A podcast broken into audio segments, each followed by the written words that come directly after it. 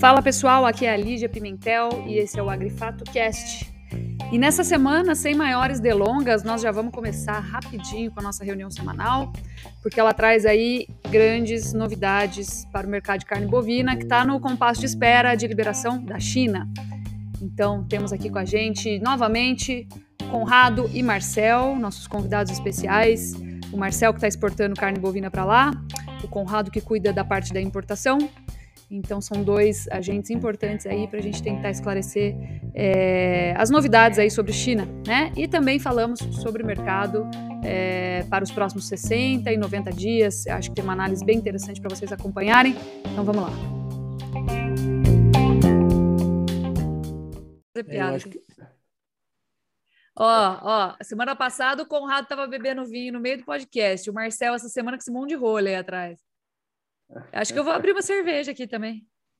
Temos, então temos a Laura, temos a, o Stefan, Marcel, temos a Lígia e quem mais? Eu. Eu. Ah, isso aí. Iago. O Iago. Iago? Ah, estás tá, lá na central. Está bem, Iago? Tudo bom? Tudo bom, tudo bom. É, moçada, emoção pouca é bobagem, né? Tem que ter muita emoção. E... Isso, isso é uma, essa é uma das qualidades que os chineses não têm, justamente. O quê? Se emocionar? Uh, se emocionam internamente, mas não externamente. A emoção é um sinal de fraqueza. Aqui fica todo mundo revoltado, Conrado. E é. a gente recebeu uns vídeos aqui, pra você ter ideia. Eu não sei se, não sei se você recebeu aí também é, vídeo de pecuarista soltando boi que estava confinado no coxo, né, recebendo milho. O cara hum. soltando o boi no pasto de volta. Falou: Ó, vou esperar preço mais alto, em janeiro a gente vende, agora eu vou soltar no, no pasto de novo. Bom. E, o, eu queria até conversar isso com o Marcel um pouco, porque ele que presta consultoria na parte de gestão, né? Que que cê, como que você vê isso aí, Marcel? Bom, é, só está postergando o prejuízo, né? É bizarro, né? É, em vez de realizar o prejuízo agora, vai deixar para realizar o prejuízo lá na frente. Né? E, e, e, com pastagem do jeito que está agora, só se for muito bem manejada, né? Mas mesmo assim, a pastagem é, tem, bem manejada, é, ela assim, tem um tem... custo também, né? Exato, e é o medo de realizar o prejuízo, né? De enxergar o prejuízo. É. é isso Ô, Lígia, é, é, deixa eu só conjecturar uma possibilidade aqui que me veio agora na cabeça. Esse cara aqui, ele, digamos assim, ele tem um animal para abater, né? E ele não quer abater, ele manda para o pasto. Uma alternativa para ele, né, seria talvez a gente pensar numa possibilidade em que ele vende esse animal no físico agora e que se ele acha que se ele quer ir para o risco, digamos assim, né, porque ele está indo para o risco do preço, uma alternativa interessante seria ele comprar futuros, não? É, mas pouca gente, primeiro, tem o domínio, Uhum. Segundo que é mercado alavancado, né, Iago? Semana passada o boi caiu, o boi janeiro caiu quase 10 reais num dia, né? Na quinta-feira, acho que foi. Sim. Então, é outro problema, né? Que ele. Acho é, que até é, mais. Eu falo, eu falo, pela percepção de risco mesmo, porque querendo ou não, ele está no mesmo risco lá, deixando o animal parado Sim. na fazenda, é, talvez envolvendo outros riscos, é, digamos assim, de estar tá exposto a risco climático, risco é, de se uhum. esse animal não tem nenhum seguro. É, de, de se ele está apostando em preço puro, né? É, se ele já está querendo ir só pelo preço, às vezes é mais interessante ele não aumentar o custo dele e vai só no mercado, né? Porque ele está é. querendo. A, ele, a, a, a, especulação que a gente está vendo aí é em cima de preço, né? Se esse preço vai se valorizar ou não. Então, uma aí, alternativa para ele não ficar. Aí você falou uma grande coisa, né, Marcel? É especulação pura isso, gente. Especulação. Pura, pura especulação. Você deixar o boi no passo para esperar ver se o preço sobe ou não. Agora, e... o, o, o pior que tem é que, não o pior, né? Mas o pessoal, em vez de querer comprar seguro e se proteger, gerir o risco quando o mercado está em alta, quer pegar a faca caindo, né? Então, é, pois é, cara, se você soltar o boi no pasto e mantiver ele aí mais 60 dias, que seja, quanto será que você agrega de custo por arroba? A gente podia fazer esse exercício depois, né? Aqui ao vivo vai ser meio difícil, mas podia fazer depois. Porque seria talvez o preço do seguro que ele paga. Talvez fosse comparável, né? Pensando em, em, em, talvez até mesmo do, do outro lado, né, no espectro de compra mesmo, né? ah, eu acho que o mercado pode subir ainda mais. Você vai lá e compra um, um seguro de alta, talvez, né? uma, uma call, para justamente surfar nessa possível valorização do ativo e vai gastar menos do que manter esse animal por 60 é. dias no pasto. Você, você fica gastar... limitado no risco. Ô, pessoal, eu Fala. acho que isso aí que vocês estão falando ah, seria muito interessante para fazer ah, para os chineses. Porque o chinês adora, e está na cultura chinesa, o jogo uh, de cassinos, os jogos de azar. Né? Então, fazer um joguinho desses para o mercado chinês, ó, seria, seria a digitalização da analogia do boi brasileiro. Cara, o, o, pecuarista já é desconfiado com a bolsa. Imagina se eu falar que o chinês está entrando para fazer jogatina. Sim, mas, mas daria emprego para as pessoas que estão desenvolvendo os. Eu, eu acho só... que é por aí, viu? Bom, só lembrando, né? Especulador, se não fosse ele, não tinha liquidez na bolsa. Então a presença e... dele é importante, né? E só adicionando, lembrando. Só adicionando também, o especulador, assim, a gente fala muito do investidor não, é, assim, o investidor não residente, ele ainda não é muito presente na bolsa brasileira, né? Operando o boi gordo. É. Então é uma conjectura, não é um fato ainda. É. Mas, ó, só voltando ao tema aqui, o Marcel, você que anda bastante, viaja bastante aí, tá com o pé no barro, você acha que esse negócio de soltar boi no pasto aí é generalizado ou é pontual? Porque eu vi só dois vídeos aqui, não chegou uma coisa geral aqui para mim, não.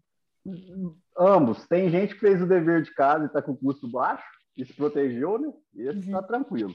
Tá. E tem gente que não tem pasto ainda então, eles estão obrigados a manter o gado no confinamento e tem gente que realmente já tem possibilidade de soltar passo, soltou. Mas, assim, tem que ser uma análise bem da fazenda, né? Não dá para ter um comentário, falar assim, ah, solta, não solta, o que, que faz? Daí Ô, Marcel, a conta é de cada um. E quem que tá botando boi no coxo agora? Ninguém, hum, né? Não conheço ninguém que tá com compra aberta, né? Cara, eu tô começando a enxergar lá janeiro, tô achando que vai faltar boi, hein? Porque se você fizer a conta agora, ela não tá fechando, né? Então. Então, Porque a reposição ela não caiu tanto ainda. Na hora que você pega as ofertas de reposição, caiu um pouco, caiu, mas não, não tá não, não no mesmo ritmo, né? Eu sei não na mesma que, proporção. Eu sei que tem gente que maneja a pastagem muito bem, mas isso aí é uma minoria. A média da pastagem brasileira mal feita aí, vamos falar assim, né? Mal reformada. É, eu tô achando que janeiro não vai ter pasto ainda e que ninguém tá botando boi no coxo, hein? Porque a crise tá enorme, tá um pânico, né? Vê, pro cara sair, pro cara ter alimentado o boi no coxo até agora, tirado, soltado na passagem, para isso estar sendo considerado, é porque o pessoal tá chateado mesmo. Então tô achando assim que de repente lá na frente não vai entrar muito boi. Mas o Marcel, fala para gente aí como é que como é que estão as cargas lá na China e acho que o Conrado pode atualizar bastante a gente também. Quais são as notícias das cargas que estão chegando lá? Tem muita coisa no mar ainda? Tem alguma coisa que já chegou e que foi rejeitado? Como é que tá? Nós ainda temos cargas para chegar ainda, né? E as que estão lá já estão no período de pátio, né? Então, agora é esperar. Os frigoríficos ainda estão tomando a decisão de esperar. Como é que funciona Nossa, esse período de pátio? É em torno de 11 a 14 dias, né? Os, os contratos, aí vai depender do, do importador, né? O que, que, ele, que, que ele pede. E venceu esse período, começa a ser cobrado. Tá, isso, isso é um período, assim, é um prazo que as pessoas, que os importadores pagam ali já de antemão para qualquer eventualidade para a mercadoria ficar ali. É isso? Isso. Tá. Aí, fora isso, aí é um contrato diferente, é uma negociação diferente com, com, com o pessoal, né? Então, a, a aduana, a alfândega chinesa mandou tirar, ainda está no direito de pátio, ainda está lá. Ainda basicamente. Tá lá. Tá. E aí, Conrado, o que, que você me fala disso, hein? O que, que tá? Então, eu tenho algumas coisinhas que, que falar. Primeiramente, Marcel, você vai escutar um clique de um mail que estou enviando. Clique! Agora, com as últimas novidades que são muito boas. Uh, tem umas novidades que recebemos faz às 18 horas, hora China, agora são aqui às 22 e 20. 22 e 20 faz 5 horas recebemos uh, umas notícias de aduanas de, da China e meu coração está palpitando, pessoal, está palpitando porque Agora, agora eu também fiquei feliz depois que eu li o e-mail agora. Eita, nós. Manda para nós aqui, gente, pela madrugada.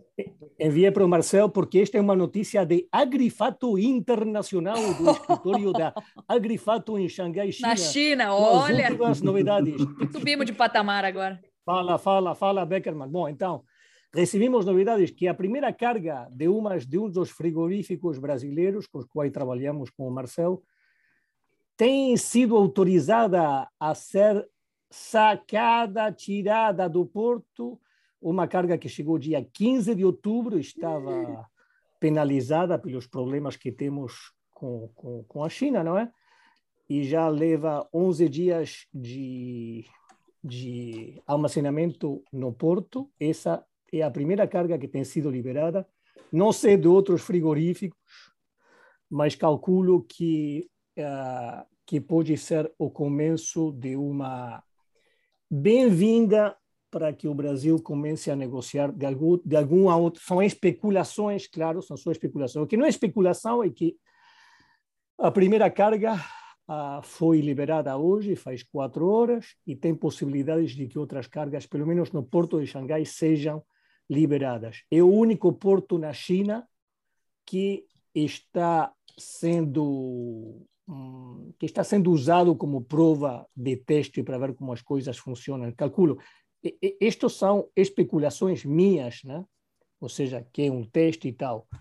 Os portos mais usados são Tianjin, Xangai e Ningbo, e dos três, o único que está autorizado para, para tirar uh, containers do porto é Xangai. Então, eu acho que uma medida uh, que claro que dá esperança, aliento a, a, a Brasil. Alguma coisa começou a entrar, então. Sim, Gente, sim, meu coração até bateu hoje, né? é, eu vou até tomar um vinho pro, em homenagem ao Conrado hoje. ótimo, que bom, ótimo. Conrado. Olha, obrigado é, pela notícia, é, cara. Em primeira sim. mão. É, exatamente. A Grifato desde China informando o que está acontecendo. Então, Isso aí novidades de por que Xangai só e não os outros portos, eu não posso, não posso te dizer, porque uhum. e não vai ter, não, verdadeiramente não. Você sabe aqui, os, desde a China, eu tenho menos informações que vocês no Brasil, ou seja, vocês têm mais informações do Brasil. Uhum. Aqui eu liguei para alguns jornalistas, amigos chineses, uh, dos meios do Estado e ninguém verdadeiramente quis fazer comentário nenhum, ou seja, ninguém faz uhum. comentário nenhum. As, as, os jornais chineses, nenhum deles tem um, nenhuma notícia relacionada com o problema que tem os fazendeiros, produtores ou frigoríficos Sim.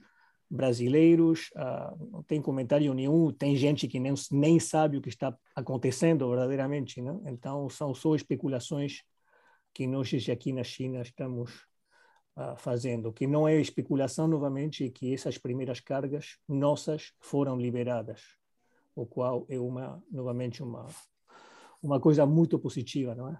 Isso é muito e... positivo. Ontem, acho que eu até troquei essa ideia com o Marcel, né, Marcel? A gente recebeu uma ligação aqui, nós estamos tentando decifrar ainda, de uma pessoa que tinha alguns pedidos do governo chinês, direto do governo, para comprar carne bovina, sem o intermediário, o importador intermediário. Estão tentando decifrar isso aí ainda, né, Marcel? É, eu ainda, ainda vou, vou pesquisar bem aí. O Mas que precisamos é de mais informações. Agora me veio, me veio isso em mente agora que o Conrado falou que é só por Xangai, né? E que ele não consegue compartilhar aí 100% da informação. A gente sabe por quê, precisamos respeitar isso. Mas, assim, é um grande alívio, né? Saber que uma carga aí foi liberada e, e que outras mais venham, né? Para a gente poder desfazer é, esse problema. É, eu acho que a gente já falou aqui sobre os motivos desse problema. A gente precisa entender a dualidade de culturas, né? É, o que o brasileiro acha que está fazendo certo, às vezes o chinês interpreta que é errado e vice-versa. Da mesma forma que a China não aceita a carne sem que ela tenha algum problema técnico, também é errado sob a ótica do brasileiro, né? É, mas assim, o cliente sempre tem razão. Então, vamos, vamos tirar isso como lição, acho que é importante para a gente entender é, como melhorar as nossas relações diplomáticas aí na hora de vender nossa carne, né? Sim, eu estava, eu estava hoje, bom, eu não tive tempo verdadeiramente para ler algumas das notícias que esporadicamente recebo do Brasil, mas hoje recebi um, umas informações do canal rural de, de Brasil dizendo que hoje, dia 26, ou seja, dia 26, dia 25 de outubro, o governo do o governo do Brasil com o Ministério de, de Meio Ambiente fez um tipo uma nova uma, nova formou um novo grupo para analisar os problemas do os problemas do câmbio climático no Brasil. Ou seja, eu acho que a semana passada estivemos falando dos problemas do câmbio climático, da tendência da China ser o líder mundial em estabelecer algum tipo de, de, de uh, uh, durabilidade na, na, na, no, na, na, na enfim, no, no, nos, na, na, pisada do carbono que eles emitem, né? ou seja, e isso foi feito drasticamente na China, mesmo pelo governo chinês, e encontra até certo ponto da economia, da, da, da política econômica do país, né? ou seja, tem problemas de eletricidade aqui, em muitas províncias a indústria ficou parada por, por, por horas por dia, um, ou seja, eu acho que a semana passada estivemos falando disso e alguma, alguma conexão entre, entre a deforestação do Brasil, o câmbio climático e, e China aproveitando até certo ponto uh, uh, uh, os problemas da vaca louca, ah, foi, um, foi uma, uma, uma forma de, de que o mercado não seja tão aquecido, não verdadeiramente por, pelo que eu li nas notícias do Brasil, que os chineses são pragmáticos e que querem os preços descer, mas uma coisa é certa do que a gente falou, né?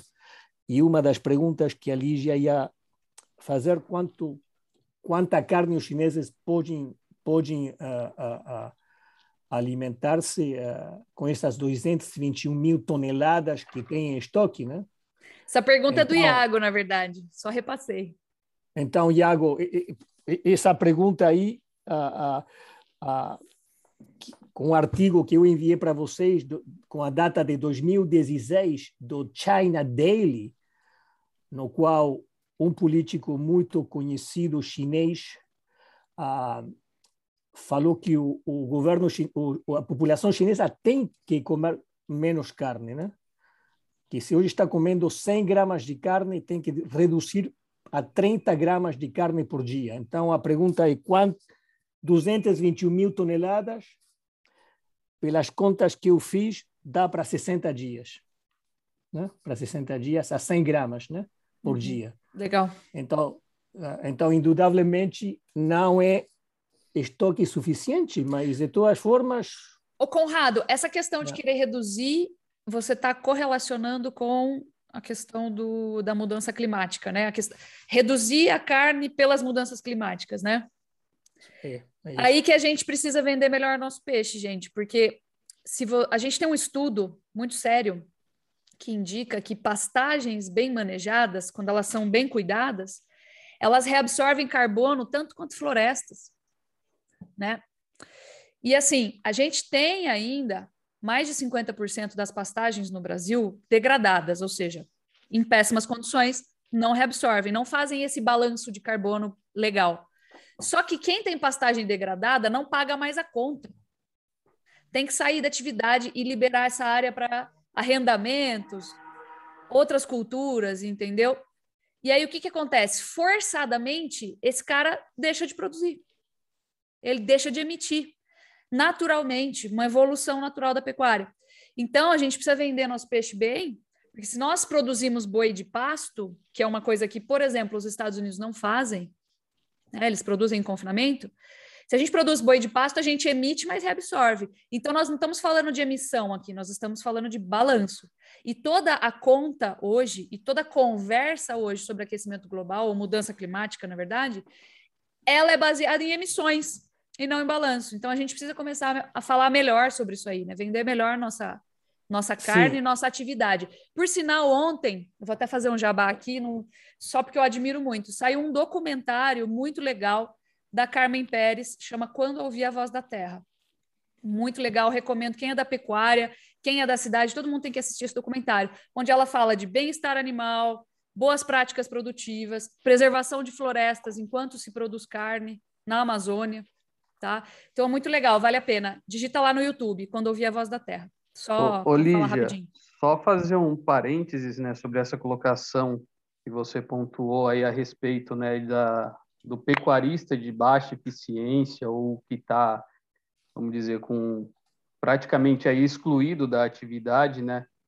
Que tem acontecido no estado de Mato Grosso do Sul, a expansão da produção de papel e celulose de árvores plantadas, é, especialmente ali a região de Três Lagoas, o nordeste do, do estado como um todo, né? Tem recebeu grandes investimentos, acho que é o maior polo global hoje ou vai se tornar com uma indústria que está em construção é, para a produção de papel e celulose. Até mesmo o, o, minha família tem propriedade na região, o mercado de terras naquela região está bastante aquecido, com valorizações assim de, de bem interessantes para quem é aquele pecuarista que ou aquele investidor que quer se desfazer ou quer fazer uma aquisição de terra visando a investimento de, de longo prazo, né?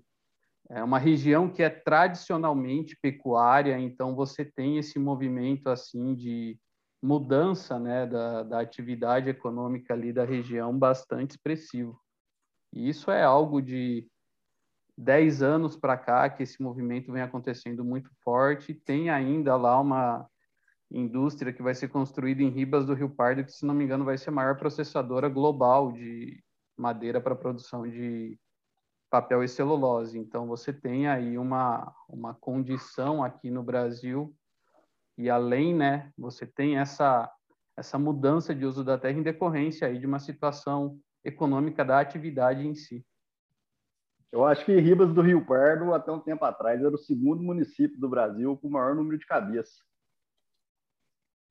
Ah, olha só. Exatamente, isso é interessante Marcelo. porque isso vem muito em linha com o que o Conrado fala, que são ações de longo prazo, que contam uhum. a história de um país, que é uma coisa que vem em linha com a cultura chinesa.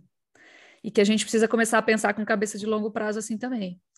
Então eu não Só posso. Só para pontuar. Fala. Oh, desculpa, Lídia, pode, pode Eu não posso esperar é, ações hoje para colher no ano que vem.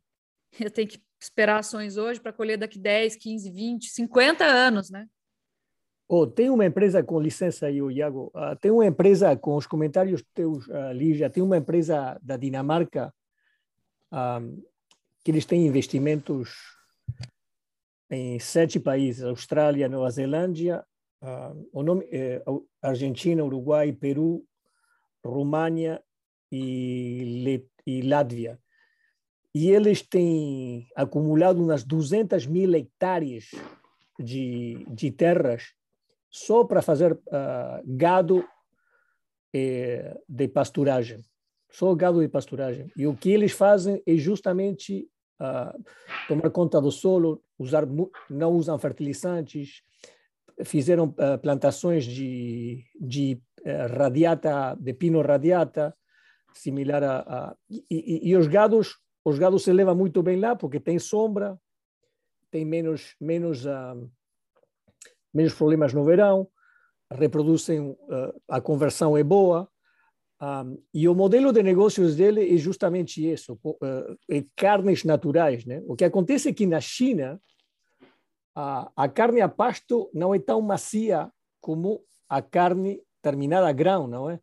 Então, Uh, nós estamos comercializando essas carnes deles, Ingleby, Ingleby é o nome dele, dessa empresa, é muito, muito boa, conheço muito bem, tem gados, muitas melhoras genéticas, trabalham com Angus preto, com genética original da Escócia, é um modelo super, super, super bom. Um, mas ele está fazendo muito branding nos Estados Unidos e na Europa, está indo muito, muito bem. Né? Os volumes não são grandes, para os gados que tem da Argentina e, da, e do Uruguai e de Nova Zelândia e Austrália, mas está tá, tá, tá indo bem. E o grande ponto deles justamente é o, a conservar o meio ambiente, não emitir gases de carbono com fertilizantes, tomar conta dos solos. E, e bom, esse é o pitch deles, né? carnes naturais. Né? Nos Estados Unidos está indo bem. Lembra que as, as, as, as uh, sociedades desenvolvidas são mais aptas a produtos naturais que as sociedades não tão desenvolvidas como as chinesas. Mas a sociedade chinesa vai estar trocando e em 10 anos vai ser uma sociedade completamente diferente. O consumo de carne vai cair e o que falamos a semana passada. Então a questão é como o Brasil, como os países da América Latina que são que dependem das exportações de carne e os produtores, qual é o plano para o Brasil? Conrado, mas uma quem fica no meio, quem sai da linha da pobreza, num primeiro momento ele quer consumir mais os alimentos de maior valor nutricional, né? E, e aí, num segundo momento, ele acaba consumindo os de maior valor agregado e depois ele vai para produtos orgânicos. É, eu acho que a China ainda tem muita gente para sair da linha da pobreza, né? Das zonas rurais, por exemplo. Quando a gente sim, olha... mas, sim, mas lembra uma coisa, que aqui, por exemplo, o uso do computador quase não existe. Todo mundo entrou com o telefone móvel. Hum. Ninguém usa computadora. É mesmo? Claro. Então, o que não serve não se usa, porque esse pragmatismo que os chineses, que os chineses têm, essa aprendizagem, se faz muito rápido. Para uma sociedade ter se educado em 100 anos, como os Estados Unidos, né? Ah, na parte de nutrição, de nutrição, e ainda os norte-americanos não, não têm, têm um, um déficit de vitaminas e muitas outras coisas. Acho que a China, nesse sentido, é muito mais eficaz e viva que outras sociedades. E os trocos vão, vão estão acontecendo já, né? É. Então, então isto que acaba que está acontecendo no Brasil com, com este problema que o Brasil e China têm é uma chamada de, de atenção, né? Eu acho que que não não se trata justamente de ninguém está atacando ninguém, ninguém está forçando alguém a não fazer alguma coisa. Não é um jogo político, como muita gente estão falando, mas uh, talvez tenha algumas, algumas coisas, mas esse pragmatismo eh, fazem as contas matemáticas. Uhum. Quais são as, ou seja, entende? Então, uh, se, se, se tu leis o que os o do uh, World Health Organization e a FAO, os reportes que estão fazendo já faz uns sete, oito anos, e dão e dão e dão no, na, na, cabeça do, do, do, do produtor agropecuário uh, que, que, que, produz gado, isso está tendo certa certa sucesso, uh, né? Su e sim, sucesso. Então, qual é o plano para o Brasil? A gente qual precisa. É aí que está, Conrado. Aí que eu acho que você entra com a sua proposta, a gente precisa criar um branding. Nós estamos falando aqui que 70% do gado, 70 a 85% do gado é criado em grasslands, em, em pasto. Ou seja, de uma maneira muito natural, né? De uma maneira que é amiga do meio ambiente, porque, como falei, reabsorve carbono. A gente precisa começar a se comunicar melhor e criar um branding para a nossa carne. Falar: olha, essa marca de carne aqui ela é muito mais, é, vamos falar, ligada ao natural do que outras. Aí que eu acho que entra de novo aquele assunto da churrascada, o maior churrasco do mundo que você está querendo fazer aí, entendeu? Para levar o conhecimento do que, que é a carne brasileira. Que tá todo mundo achando que o chinês é, gosta, que ah, a carne brasileira é boa, é suculenta, é barata, é maravilhosa, e ninguém nem sabe que a carne está aí. O chinês não sabe que a carne brasileira está na China. Ele não, não vai no supermercado que... e compra um lei, uma é, etiqueta, essa é carne brasileira, ele consome de uma outra forma. A gente ainda não sabe que isso está acontecendo, de que forma isso está acontecendo aí. Então, uma ignorância muito Sim. grande da nossa parte e que a gente Sim. precisa começar a combater, né? Levando Sim. As qualidades do nosso produto, a parte boa do nosso produto para a China, né? Sim, esse, esse trabalho de branding foi feito pelas organizações brasileiras nos outros mercados, né? mercados mais sofisticados que pagam melhor pela carne, como ser Coreia, Europa, basicamente, uh, e Isso. Japão. Né? Uh, estou, bem, estou falando da Ásia, né? Coreia e Japão foram os mercados escolhidos pelas autoridades e organizações brasileiras para fazer esse tipo de branding nas ruas, nas estações de metrô, nas estações de bus, nos táxis. um, eh, aqui na China ainda não não não não não se fez e claro, então temos esse, esse, esse grande projeto que começamos a trabalhar faz quatro, cinco anos, 2016, para fazer uma churrascada internacional, né? com, com os países que têm licenças para exportar carne aqui na, na, na, China, que são 15 países. Né? Então, já tivemos, tivemos interesses de vários. Né? Amanhã, justamente amanhã, dia 27, eu tenho minha apresentação para esses países que estou fazendo. Né? Uh, uh, e, bom, vamos ver o que acontece.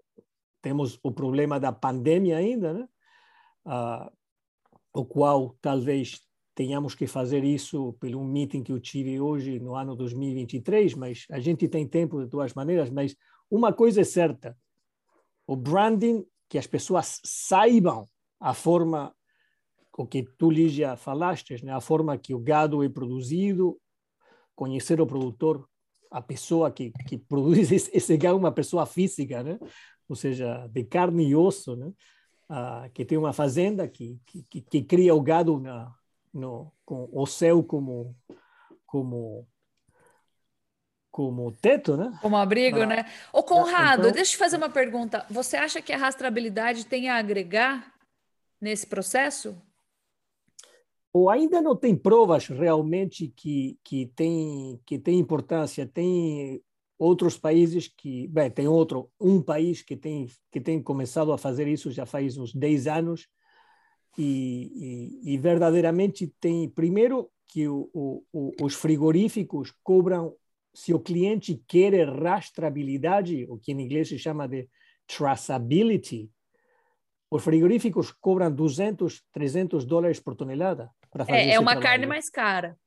Não, não a carne, por qualquer, por qualquer Custo, carne. Ela, seja, ela é custa mais para ser produzida. Ou seja, o, o trabalho, de, a trabalho das, das caixas com informação e os cortes que tem que acompanhar, o romaneio tem que acompanhar os cortes e cada cabeça de gado, segundo, segundo os frigoríficos, é, é, o custo é caro. Então ninguém faz, ninguém faz. É caro e sim. Consumo... A gente está, inclusive, fazendo um estudo aqui internamente sobre isso, e é caro. O, o, o bottom é caro. A, o processo de organizar é, e quantificar a produção e identificar ela dentro da fazenda é caro. O processo de transmitir essa informação ao longo da cadeia também encarece, né? Então, isso vem com aumento de custo, que no longo seja, prazo. A no curto prazo, talvez não, mas no longo prazo ele tem que ser precificado e absorvido pelo consumidor. Aí precisa ver se o consumidor está disposto a pagar por isso, né? Bom, claro. Hoje no Brasil, só a Europa, né? Só a Europa. Só o Sisbov e Europa.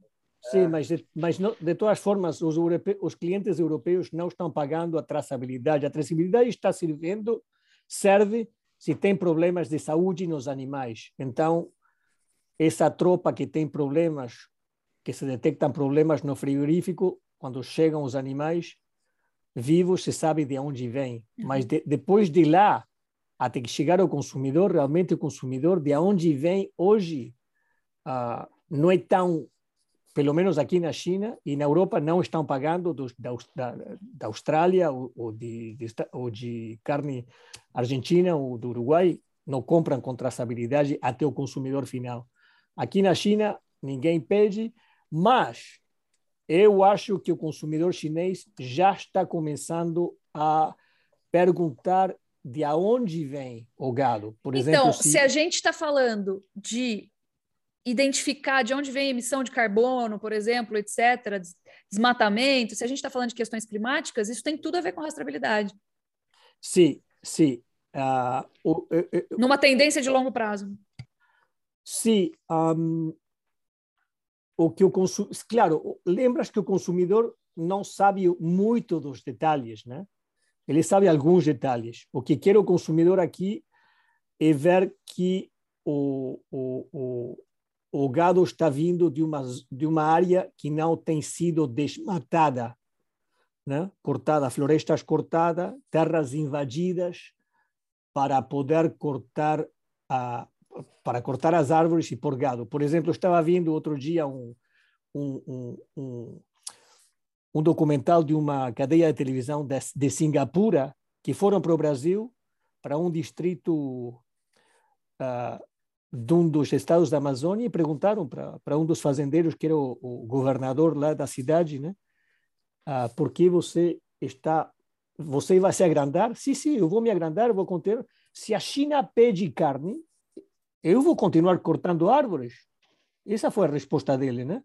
Então, então, com esse, então o que a China está fazendo hoje? A China está está não está dizendo que não que não quer que os brasileiros cortem árvores, está dizendo que vão consumir menos carne e que vão comprar menos carne e que vão comprar e vão desenvolver alimentos alternativos. Então tem uma tem um movimento aqui de, de, de, de, alimentação alternativa que a China precisa para não depender de outros países, o chamado, a famosa chamada a, a, a não dependência alimentar. Né?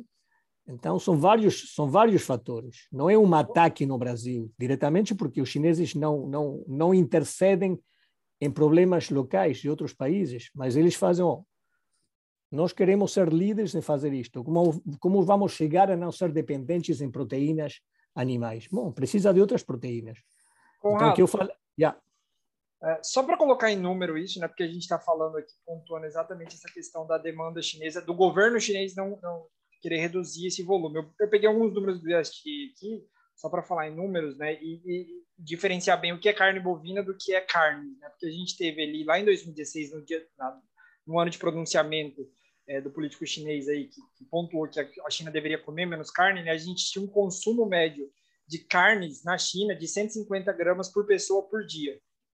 Para hoje, depois de PSA, quando a produção, a própria produção de carne suína na China caiu bastante, o consumo de carne suína caiu bastante, aí a gente tem um consumo per capita dia de 146 gramas de carne é, de carnes de maneira geral. O grande ponto é, que acho que interessa muito a cadeia da carne bovina e a nossa discussão aqui é que durante esse período o consumo de carne bovina na China cresceu 40%, saiu de 15 gramas dia para 20 gramas dia. Isso representou basicamente 2 milhões a mais de consumo interno, 2 pontos, quase 3 milhões, na verdade, a mais de consumo interno de carne bovina de 2016 para cá. Então, assim, a, a, minha pergunta é: se a China voltar a produzir suíno da maneira que tinha lá atrás, é, lá em 2016, quando eles produziam mais de 55 milhões de toneladas de, de carne suína, você acha que a tendência natural é uma migração de volta para a carne suína, ou você acha que é, por experimentar essa carne bovina e ter acesso e consumir de maneira mais intensa, a carne bovina vai deixar de, de, de ter esse volume consumido. Que ah, vou pontuar a minha percepção. A partir do momento que você cons consegue evoluir dentro dessa, dessa pirâmide de Maslow que a gente coloca, né, que você começa a consumir carne de proteína de maior valor agregado e, e diferenciar o sabor, é difícil você voltar, né? É como se você tivesse uma, uma métrica de consumo X e aí é, você tem que voltar para aquele Y, digamos assim, né, em que você consome um, um, um, um, negócio que era comum para você, e aí você tem que voltar para aquilo lá. Então, a minha pergunta é mais nesse sentido, assim, será que a carne bovina vai perder espaço diante desse consumo? Eu acho que eu acho que a resposta é que todas as carnes, toda a proteína animal vai perder consumo. Uh, mas historicamente, quando tives um problema de, de, de a febre suína, o do bloqueio da Austrália, o, o, o Brasil uh, uh, anteriormente, o, o, quando, quando ficou fora do, do mercado chinês, as pessoas comiam outras coisas. Ou seja, a, a, dieta, a dieta chinesa não é como a dieta no sul da América do Sul, tem muita proteína animal e, e pouco uh, grão, e poucos vegetais. Aqui é muito, muito variada e as, e as, e as, e as porções são, são pequenas. Então, agora, uma outra coisa é certa, que, que, que as pessoas aqui já, já têm um gosto no paladar da carne bovina e preferem a carne bovina que o porco. Mas culturalmente o porco, eu acho que a longo prazo o porco vai, vai, vai também a, a, crescer. A, a carne bovina, curto e meio prazo, eu acho que vai vai continuar a ser um, um, um peso importante na, no consumo da dieta chinesa, mas vai, por capita, vai decair pelos comandamentos do governo central em, em, em, em ter uma dieta mais, uh, mais menos dependente em, em países estrangeiros, né? Sim, uh, entendi. Ma, entende? Mas uh, então eu acho que é por esse lado, né? Ah, não entendi. É.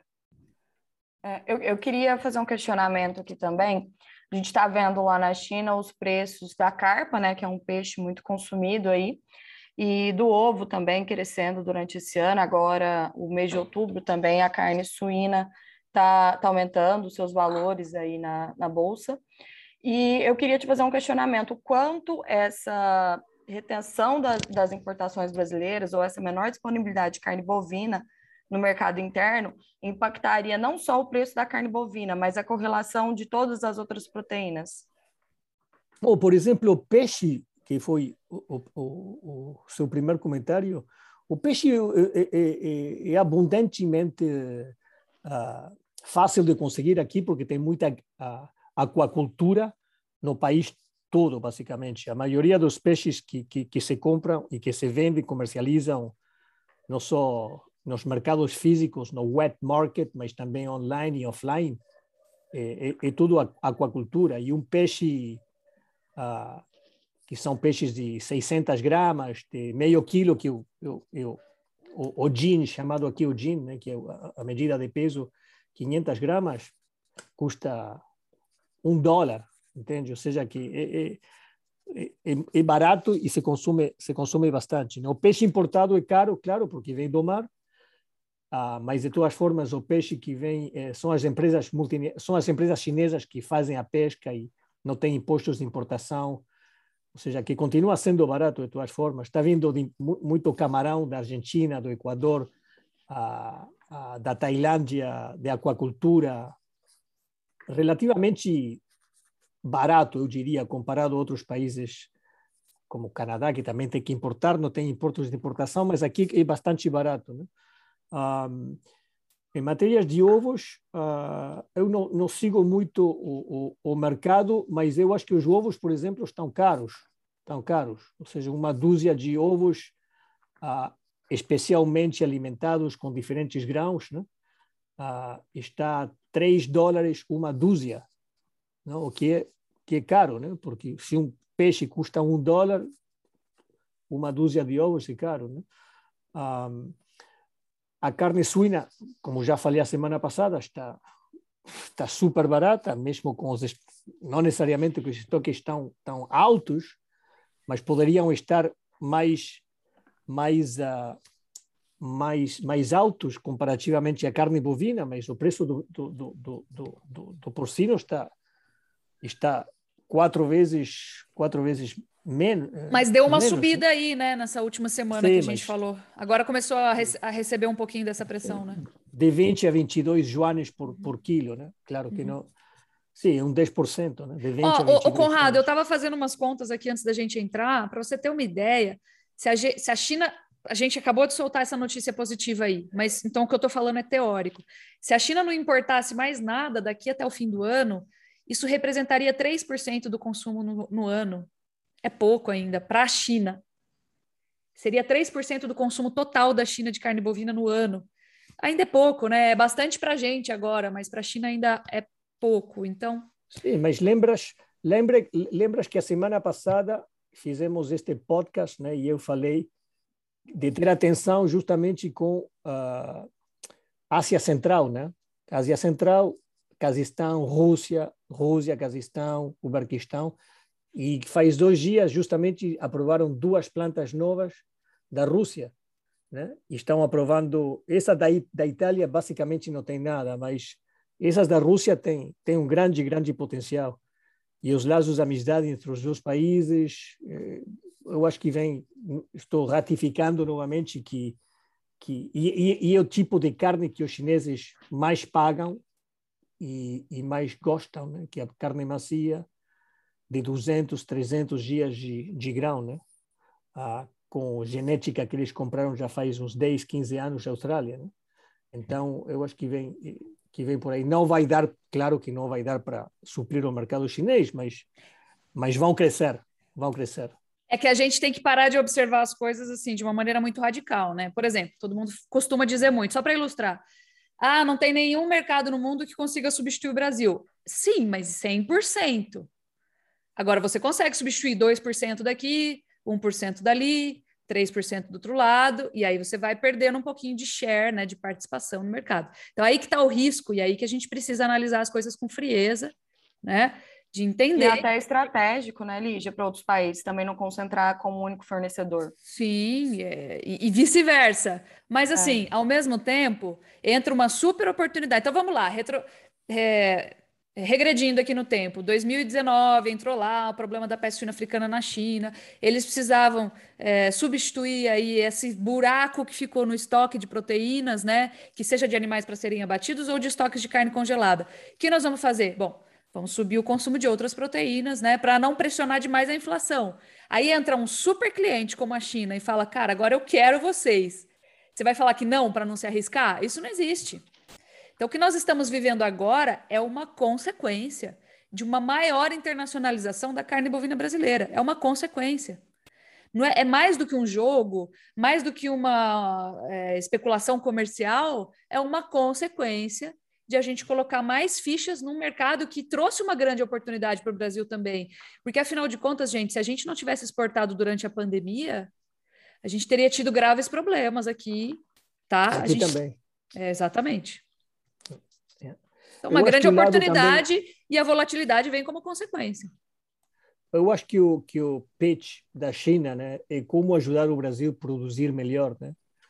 Uh, como ser mais competitivo, né? como, como uh, convertir o pasto mais rápido uh, em carne, né?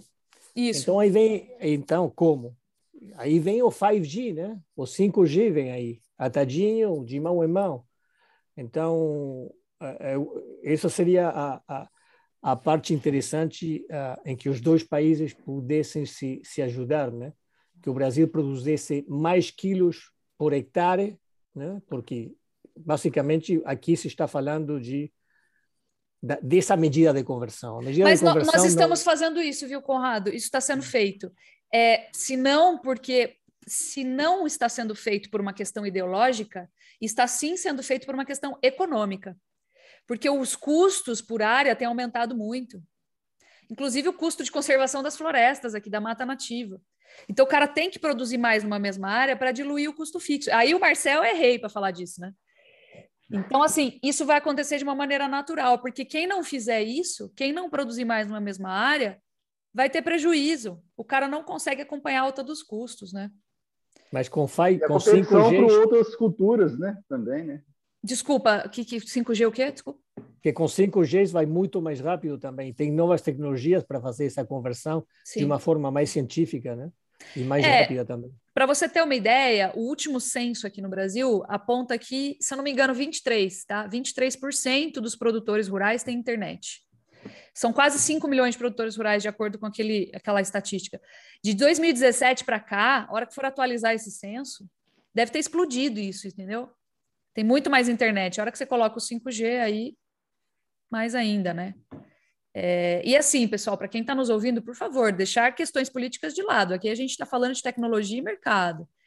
Então, assim, ninguém, ninguém é política aqui, ninguém quer falar de política. A gente quer enriquecer o, o, o debate e não ideologizar ele, porque quando a gente ideologiza, a gente torna o debate menos inteligente, né?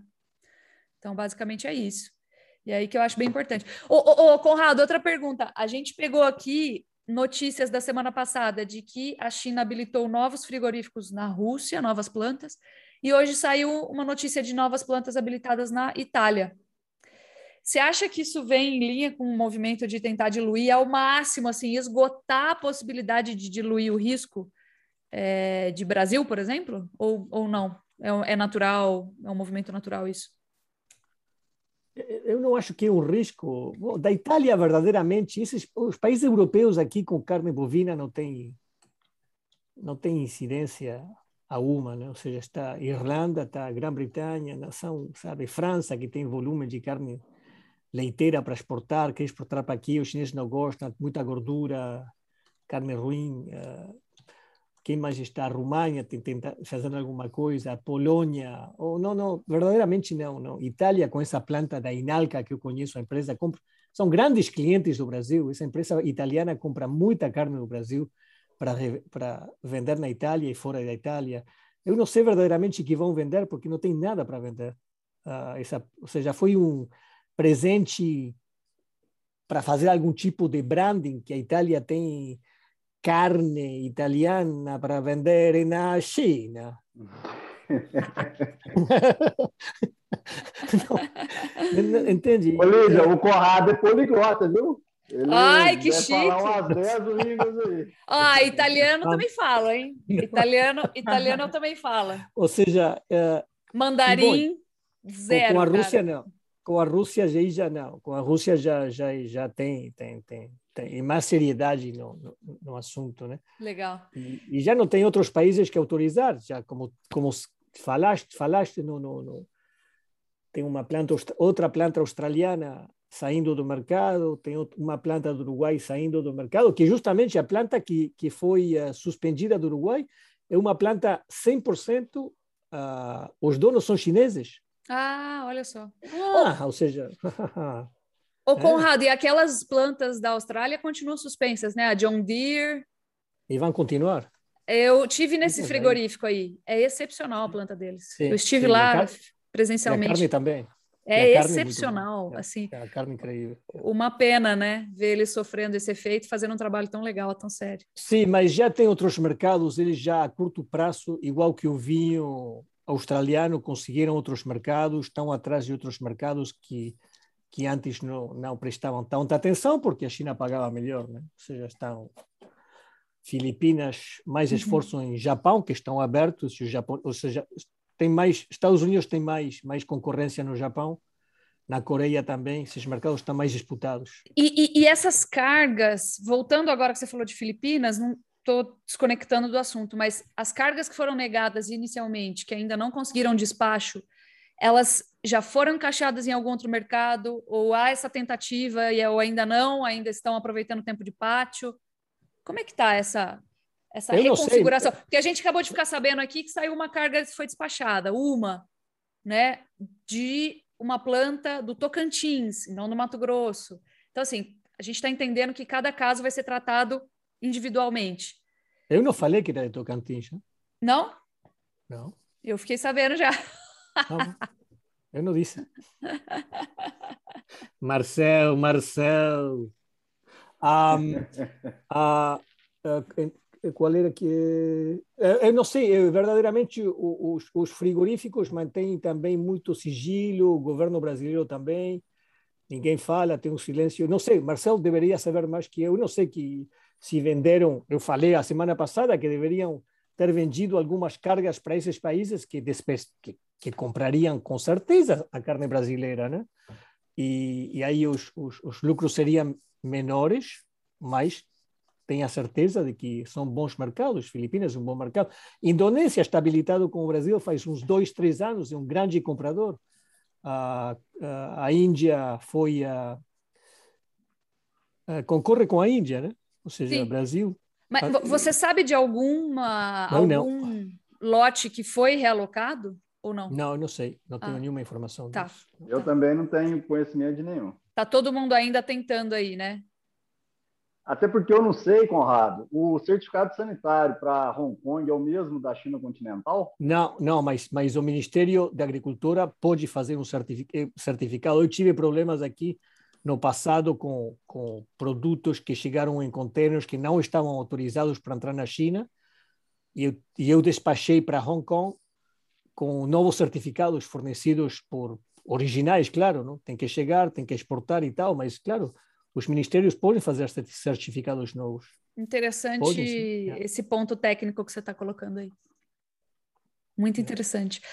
O, Conrado, e outra coisa que a gente tinha ficado de discutir aqui no nosso, no nosso encontro, senão vai ficar muito longo, né? E, e a questão da atuação da JBS aí na China, já há um ano? Ah, Você ia trazer alguma informação? É? Sim, super interessante, sabe? Aqui no ano, faz uns dois anos, a, a Carrefour, né? Uhum que, que foi um dos primeiros investi investidores estrangeiros na área de supermercados, muito similar ao que fizeram no Brasil, mas Brasil com muita antecedência. Aqui Carrefour começou a, a trabalhar nos anos 85, 87, né? Mas a empresa nos últimos cinco, seis anos, igual que outra cadeia alemã, Metro, com sabe com com gerenciamento estrangeiro, no caso de metrô alemães, no caso da Carrefour franceses, não funcionou. Carrefour foi vendida, Metro foi vendida, Carrefour com seus gerentes, muitos dos gerentes não sabiam o que fazer. A empresa chinesa chamada Suning comprou, não lembro quantos bilhões de dólares, a Carrefour. Carrefour saiu, muitos dos franceses gerenciários não queriam voltar para para a França. E aí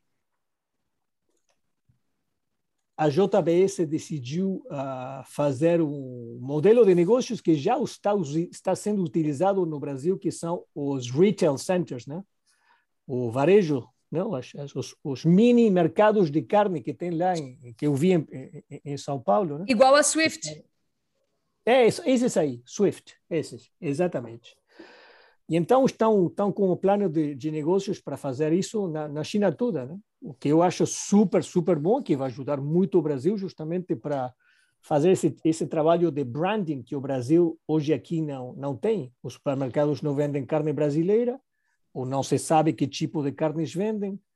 Um, a, a, o consumidor muitas vezes sabe que, que está comendo, não sabe que está comendo carne brasileira, mas é carne brasileira com outro tipo de, de, de etiqueta que, que, que, se falsifica e tal, para dar uma importância maior. Então, a JB, está, eh, vai fazer um trabalho de pôr os pés. Claro que não só vai ter carne brasileira, vai ter carne da Austrália, porque eles têm matadeiros na Austrália, tem em, em outros países, não é? Estados Unidos, Canadá. Então, vai fazer um supermercado uh, de, de, de, de, carnes, só de carnes, né? Então, aí offline, né? o que é interessante, porque todo mundo está indo online. Ou seja, o, o, a China é o país que tem mais vendas online que offline do mundo. Então, esse foi, eu acho, um bom investimento para para o Brasil, onde as pessoas vão poder sair novamente na rua fazer compras. Aqui, a China é um país seguro. Dizer, oh, meu amor, vamos comprar umas carninhas na, na Swift do Brasil, com uma música brasileira, uma caipirinha, uma churrascadinha pequenina. Eu acho que isso vai levantar a moral da carne brasileira aqui na China e vai ser um gol, gol, gol. Eu vou levar a cachaça na mala e o limão é. Tahiti. Yeah. E, então... Nós vamos ter que participar dessa churrascada aí, ô Conrado. Sim, sim, sim, sim. Nós vamos ter então, que armar uma bagunça. Vou, vou, vamos, vamos ver se vai ser muito, muito interessante. Vamos fazer, sim. Daqui a quando a pandemia esteja mais uh, internacionalmente mais superada, né? Uh, isso vai vai acontecer. A semana que vem vou falar sobre o que aconteceu na nessa nessa apresentação, quais foram as perguntas. Uh, estamos fazendo umas carnes muito boas com com grão de 350 dias. Eu vou enviar fotos para vocês. Eu, eu madurei, madurei por 45 dias, provei oito e ficou maravilhoso. maravilhoso. Muito bom. Muito bom. Quero experimentar também. Yeah. Então tá bom. Então é isso.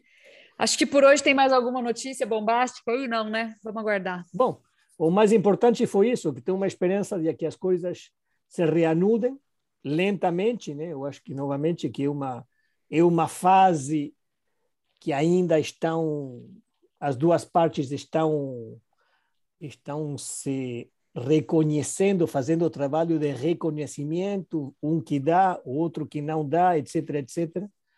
Então, eu, a, a, a boa vontade do, dos chineses, né, como para reabrir o mercado eh, eh, chinês para a carne brasileira. Isso Vamos aí. ver o que acontece. Vamos lá. Vamos ver o que acontece. Vamos ver as manchetes amanhã que dizem, né? Vamos, vamos aguardar, né? As boas notícias aí chegarem. Eu imagino, eu imagino o alívio dos exportador, do exportador aqui responsável por essa carga, depois de mas, 50 dias, né? Mas foi a Grifato que informou, primeiramente. é isso mesmo, foi a Grifato. Pode deixar. Então tá, tá bom. bom, pessoal. Muito obrigada aí pela participação, viu? Muito enriquecedor. Estou realmente contente, torcendo para que isso se, se desenrole aí logo o mais rápido possível. É bom para todo mundo, né?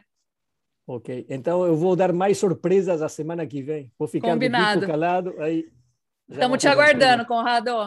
Bom descanso Tchau, aí para você, boa noite. Valeu, pessoal. Obrigada, Marcel. Valeu, pessoal. Valeu, Conrado. Valeu. Tchau, tchau.